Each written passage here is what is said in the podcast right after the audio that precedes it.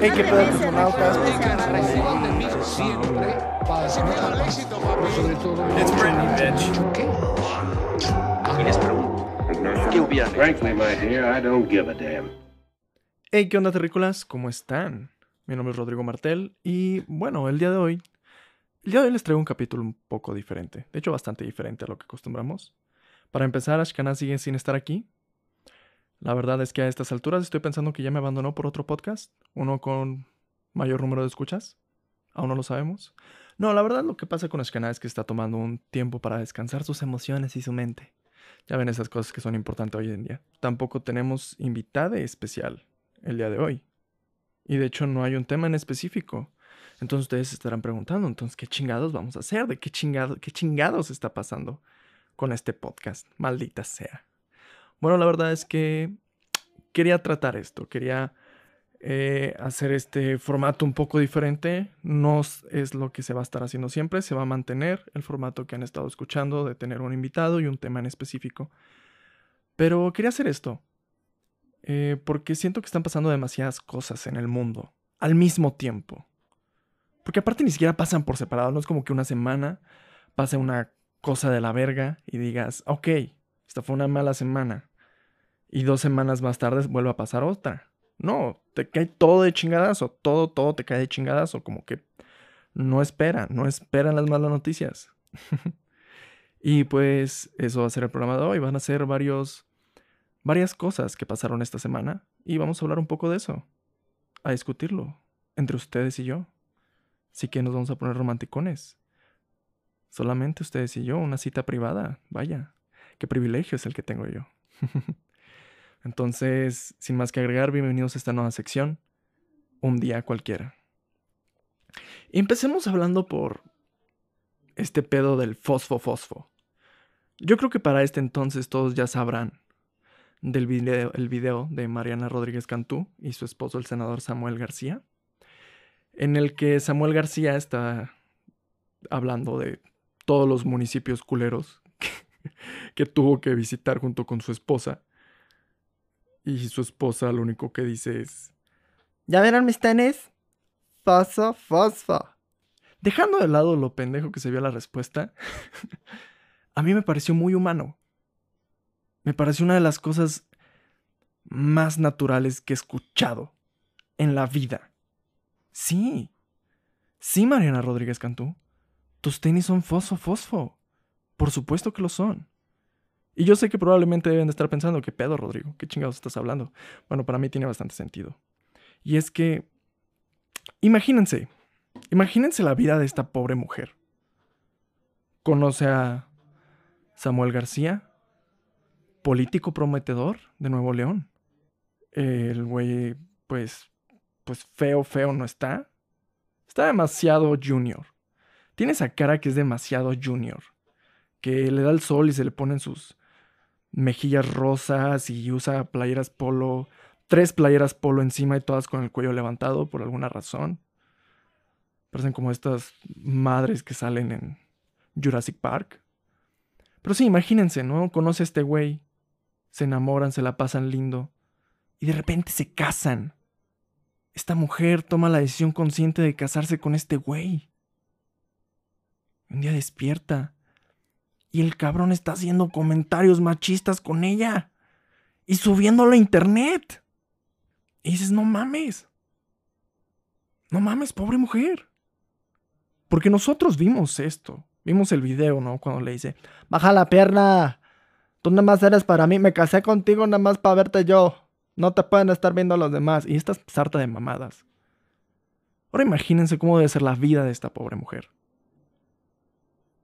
Porque nosotros vimos un pedazo, un momento en el que están comiendo costillas, que aparte se veían bien pinches ricas. Pero imagínense cómo debe ser lo demás, cómo, de cómo debe de ser su día a día con este güey. Verga. Claro, claro que sus tenis son fosfo, fosfo. Por supuesto que lo son. No imagínate. Se fueron a visitar todos los municipios. Esta chava que se ve que es de familia bien, que probablemente jamás pensó en que iba a visitar tantos municipios culeros de Nuevo León. Porque seamos sinceros, Hay bastantes municipios culeros alrededor de la República. Yo vengo de uno. Sé lo horrible que es. Entonces sí, esta pobre mujer tuvo que visitar varios municipios con su esposo político que nada más vaya a estrechar manos, besar bebés, abrazar mujeres desamparadas. Entonces sí, imagínate. ¡Qué horror! ¡Qué horror! Claro que sus tenis son fosfo fosfo. Claro que si el güey le pregunta, hey, ¿qué te pareció nuestra campaña? ¿Qué te pareció todo lo que estamos haciendo? Vimos tantos municipios, una señora te dio de comer pasto. ¿Qué te pareció todo este, toda esta experiencia? Eh, ¿Ya vieron mis tenis? Son fosfo, fosfo. Claro que lo son. Claro que son fosfo, fosfo, Mariana Rodríguez Cantú. Es tan humana esa respuesta. Es tan natural. Sale del dolor, sale de este. de esta. de estas ganas de querer olvidar esa horrible experiencia. La horrible experiencia que debe ser estar casada con el senador Samuel García. Es una horrible experiencia. Entonces sí, por supuesto que va a ignorar la pregunta, por supuesto que va a presumir sus tenis, que aparte sus tenis están verguísimas. Están muy chingones sus tenis. Son fosfo, fosfo. Pero sí, esta es mi opinión. Y es algo que pasa bastante. Eh, yo personalmente como guionista, que mamador soné, yo personalmente como persona que hace guiones, que escribe historias para el mundo, pues entiendo. Entiendo cuando un personaje evade una pregunta con un comentario totalmente random. Porque la respuesta no va a ser buena. La verdad no va a ser nada buena, no va a ser nada agradable. Ella pudo simplemente haberse volteado con él y decirle, lo odié. Odié visitar estos municipios, yo no quería estar con esta gente. Y se respeta. Se respeta que no quiere ir a los municipios. La verdad decimos, lo romantizamos demasiado, decimos, ay güey, es que los pueblos, la chingada y la madre... No, no es cierto. No, la gente, la gente que romantiza los pueblos es porque no ha vivido en un pueblo. ¿Saben qué hay en un pueblo? Chingo de mosquitos, chingos de calor. La neta. Dejemos de romantizarlo. Pues sí, sus tenis son fosfo, fosfo. Me pareció bellísimo, me pareció poético. Dije, wow, pobre mujer. Lo que es estar sufriendo con este güey. Que igual, o sea, no se la pasa nada mal. O sea, ganan bastante bien. Ambos son de familia de dinero. El güey es senador, tiene sueldo de senador. Pero... Fuck. Qué horrible experiencia vivir con un tipo así. amigas, amigues, amigos, nunca se casen por dinero. O por otras cuestiones. Más bien en general, no se casen con políticos. Va a ser una vida muy horrible. Va a ser una vida muy difícil. Imagínense a las esposas de, de los expresidentes. ¿Cuánta mierda no tuvieron que recibir? Margarita Zavala. Se fue de candidata y Andrés Manuel la denigraba diciendo, llamándola la esposa de Calderón. Ni siquiera le llamaba por su nombre. ¿Qué tan jodido es eso?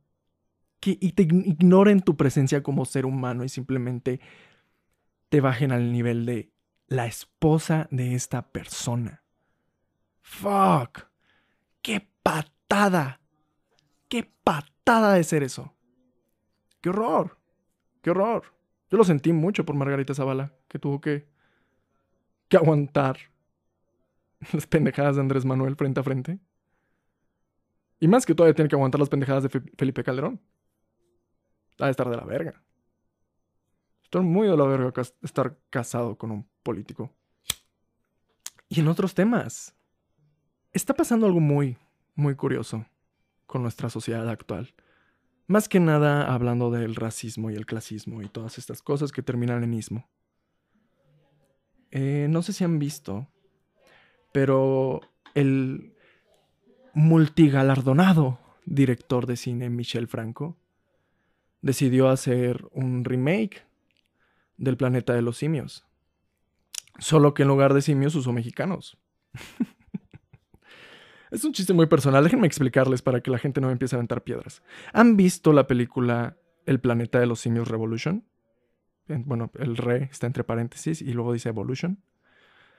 Está con James Franco. Bueno, la película trata de, de este cabrón, hace un simio, altera un simio genéticamente y después se hace una un contagiadero de simios alterados genéticamente, se hacen más inteligentes y se rebelan en contra de la gente que los está oprimiendo. Y el planeta se va al cagadero. Esa es exactamente la misma trama del nuevo orden de Michel Franco.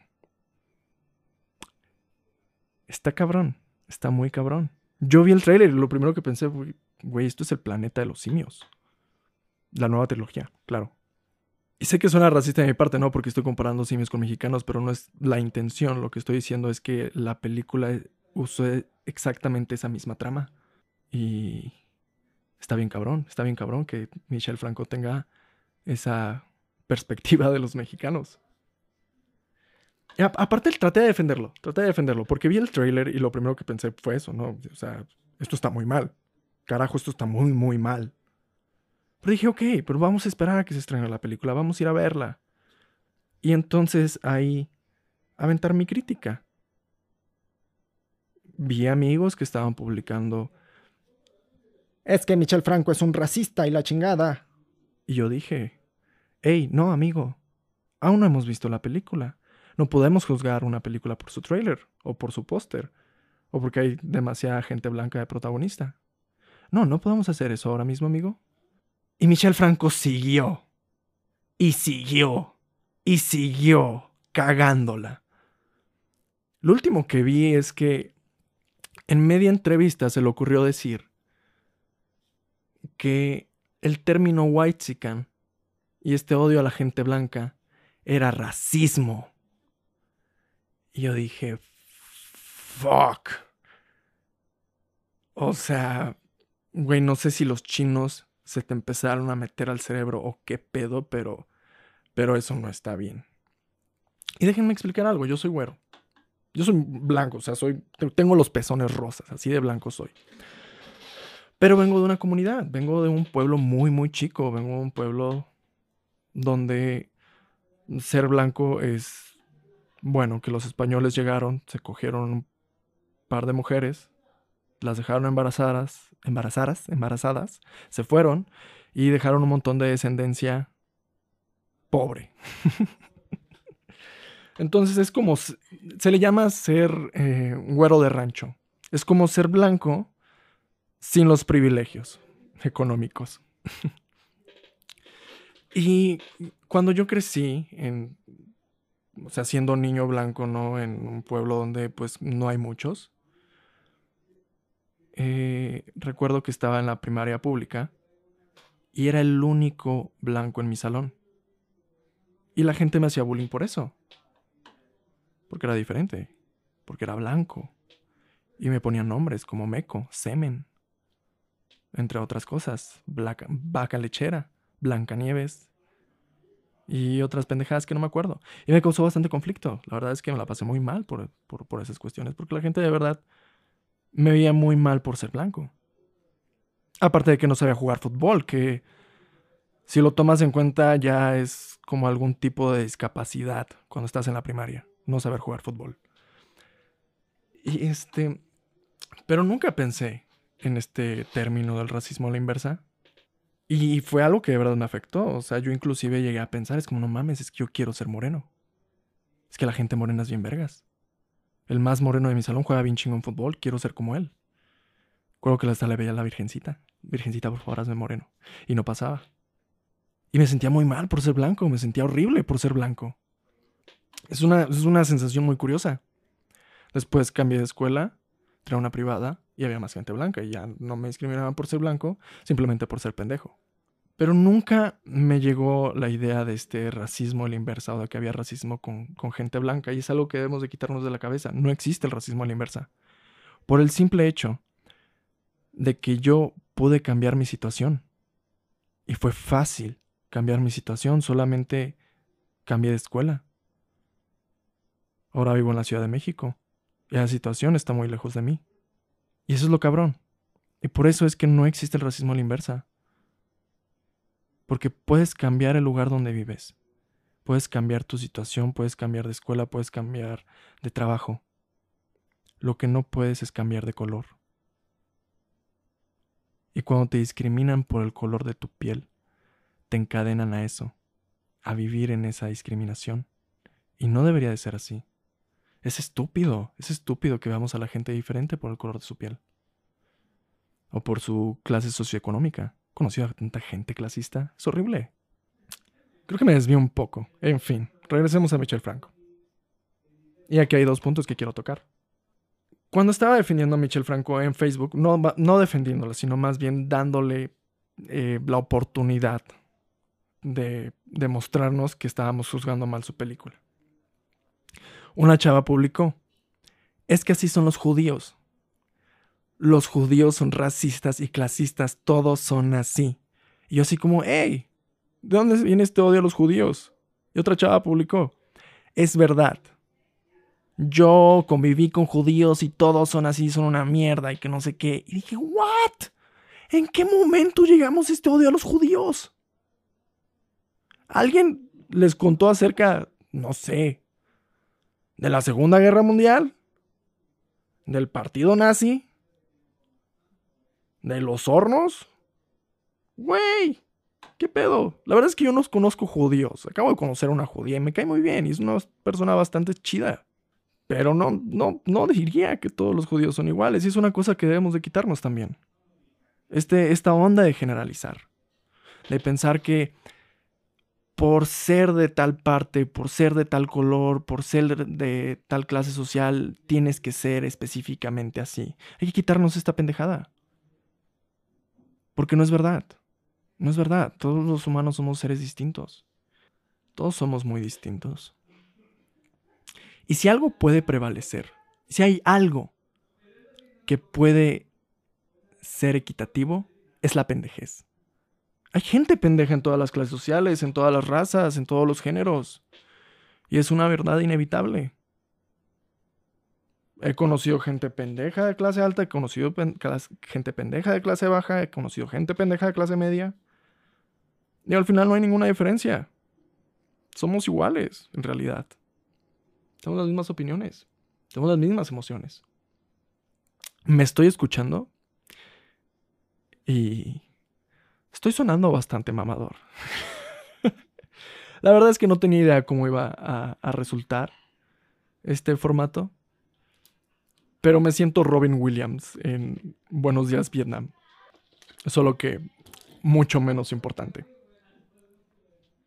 Entonces sí, hay que, hay que quitarnos estas, estas, estas pendejadas de estar generalizando a la gente y de estar encasillando a su gente por el color de su piel o por su clase socioeconómica no importan realmente. Realmente no importa. Nos vamos a morir sin nada.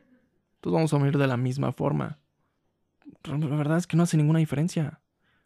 No hace ninguna diferencia cuánto dinero tienes o qué color sea tu piel. Tienes la oportunidad de ser tan chingón o tan pendejo como te permita hacerlo. Y ya. Y ya. Punto. Period. Y bueno, entre las cosas que me llamaron la atención esta semana es el penacho de Moctezuma. ¿Qué pedo? ¿Para qué? ¿Para qué? Yo les pregunto, ¿para qué? Yo entiendo, entiendo, ¿no? Es como, es que es el penacho de Moctezuma, carnal. Tenemos que tenerlo en nuestra tierra, o sea, no mames, es el emblema de nuestra nación, carnal. No, no lo es. Moctezuma era una persona bastante mierda. Y hay que, se tiene que decir. Se tiene que decir. Los aztecas eran una mierda. Los españoles no eran mejores. La verdad es que la conquista española era entre gente mierda contra gente mierda. Y perdónenme si alguna de ustedes escuchas está en desacuerdo conmigo, pero es la verdad. Quitaron la estatua de Colón. Porque los españoles nos conquistaron y violaron a, a nuestras mujeres. Es que sí, por supuesto que está mal. Pero ¿saben quién más violaba mujeres? El imperio azteca los mexicas. Y más bien, casi todos. Venimos de una cultura bien culera. No mames, sacrificábamos gente. Sacrificábamos gente. ¿Qué pedo? Está muy surreal. voy a contar una pequeña historia. En mi pueblo hay un platillo llamado zacahuil. Y el origen de este platillo está bien cabrón. Porque en, los en esos tiempos, Moctezuma mandaba gente a, las huastecas a violar a las mujeres solamente para reforzar su poder y decir, somos la verga y nos la siguen pelando. Y mandaba a esos güeyes específicamente a violar a las mujeres. Las mujeres se defendían y mataban a estos cabrones. Y cuando los mataban, hacían un platillo que ahora se llama sacahuil, que consiste en en hojas de plátano enormes echar masa, chile y carne. Se meten a no sé dónde chingadas madre se meta, la verdad es que no lo sé preparar. Pero es un platillo bastante rico. Es un tamal gigante, es un pinche tamal gigante y te comes todo el relleno del tamal. Y está bien pinche rico. Es como el mejor platillo para la cruda. Se los recomiendo si alguna vez van a la Huasteca Potosina. Y sí, esa es la historia del Zacahuil. La misma historia del Zacahuil nos dice los aztecas nos estaban cogiendo. Literalmente.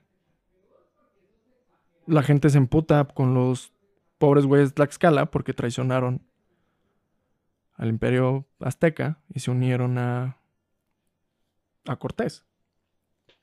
Y dices, güey, claro, obviamente se les van a unir. Se los estaban comiendo. No mames. Se estaban comiendo los pobres güeyes de Tlaxcala. ¿Cómo vergas no los iban a traicionar? ¿Cómo vergas el resto, el resto de, de los grupos indígenas no los iban a traicionar? Eran los hijos de puta. Tenían de la mierda a todos los demás güeyes. Claro que los iban a traicionar. Y debemos dejar ya atrás eso.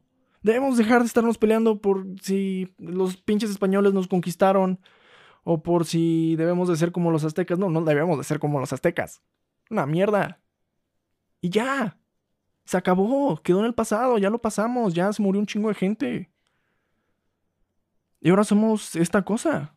Y está bien que seamos esta cosa. Somos una cultura nueva. Somos una, una cultura que viene de muchas partes. Y eso está bien chingón. Y hay que apreciarlo. Hay que apreciar el, dónde estamos ahora. Y cambiar lo que está pasando en el presente. No, ¿por, qué chingados estar fijándonos en el pasado? Que si los españoles hicieron esto, la chingada, y nos hicieron esto y la verga. Ok, ya, ya fue. Los güeyes que nos lo hicieron ya se murieron. Ya se murieron. Y Moctezuma les regaló el penacho. Nos chingamos. Fue culpa de Moctezuma. Moctezuma regaló su penacho. Ya, ¿para qué lo queremos? El güey lo regaló. Es como si yo le dijera. Es como si mis nietos fueran a reclamarle a un güey porque, no sé, le regaló unos tenis. No tiene sentido. No tiene nada de sentido. Sí, es nuestra cultura, es nuestra historia, qué bonito, pero, güey. Mejor enfoquémonos en lo que está pasando ahora lo que estamos viviendo ahora, las cosas que tenemos que cambiar ahora. Parece que estúpido que el presidente esté pidiendo a las Españas disculpas por la conquista. Por el amor de Dios. Mejor ponte a trabajar, pinche viejo idiota. Entonces sí. Sí, o sea, quitaron la pinche estatua de Colón. Ah, gracias, justo lo que necesitaba. Ahora México es un mejor lugar para vivir. No. Por supuesto que no, no hace ninguna diferencia, a nadie le importa. Es más, llevo viviendo cinco años en la Ciudad de México. Paseaba bastante por reforma y jamás me había dado cuenta que había una puta estatua de Colón. Nadie le importa. Honestamente, a nadie le importa. Carajo, ya me enojé, ya me enojé. Esperaba que esto fuera algo más alegre y que pudiera levantarles el ánimo, pero creo que fue todo lo contrario. Creo que nada más me escucharon gritonear. Pero vamos a disfrutarlo, vamos a disfrutarlo. Porque, ¿saben por qué hay que disfrutarlo? Porque los tenis son fosfo, fosfo. y mientras estén pasando tantas cosas culeras en nuestro país, en el mundo en general, podemos decir, güey, mis pinches tenis son fosfo. Mis pinches tenis son fosfo, fosfo. y está cabrón, está cabrón, está cabrón. Entonces, pues nada. Estuvo muy raro esto. Espero que les haya gustado. Díganme, díganme qué les pareció este, este formato un poco diferente. Estoy, haciendo lo que puedo, maldita sea, para entretenerlo. Soy su pinche payaso, así que ustedes díganme qué les pareció, ¿Qué de qué quieren escuchar. Y pues recuerden seguirnos en... Sigo hablando en plural, aunque es que no esté, porque me siento mamón diciendo síganme en Instagram. No sé por qué. Creo que, pues, no sé, lo siento muy pedero. Así como, hey amigos, si recuerden seguirme en Instagram, descarguen mi nuevo sencillo, mi próximo sencillo y mi sencillo pasado. Este, también denle like a mis videos, dale campanita. No, o sea, son horrible. Son horrible. este, entonces sí, síganos en Instagram como Cosmonautas Mex. En Spotify siempre nos van a encontrar como Cosmonautas MX. Y a mí sí me pueden encontrar en Twitter como... Ay, ¿saben qué? Se los voy a dejar en la descripción porque está... Ni siquiera me acuerdo cómo estoy en Twitter. Pero si quieren escucharme quejándome de más cosas, tienen que seguirme en Twitter. Es bastante entretenido seguirme en Twitter. Hago chistes muy buenos. y pues nada. Gracias por escuchar. Y recuerden comentar y su opinión es muy importante. Su opinión es súper valiosa para este programa. Porque ustedes son partícipes de este programa. Este programa está hecho específicamente para ustedes. Entonces, me gustaría escuchar qué piensan. díganme. Hey tú. Hey tú en casita. ¿En qué estás pensando? ¿Te sientes solo? ¿Quieres un abrazo? Yo te lo doy. y bueno, hasta aquí. Y el próximo martes tendrá un nuevo capítulo sobre las relaciones en Internet. Amor en tiempos de Tinder. Con la invitada Mitzi Lerma. Así que recuérdenos escucharnos el martes. Sale. Bye.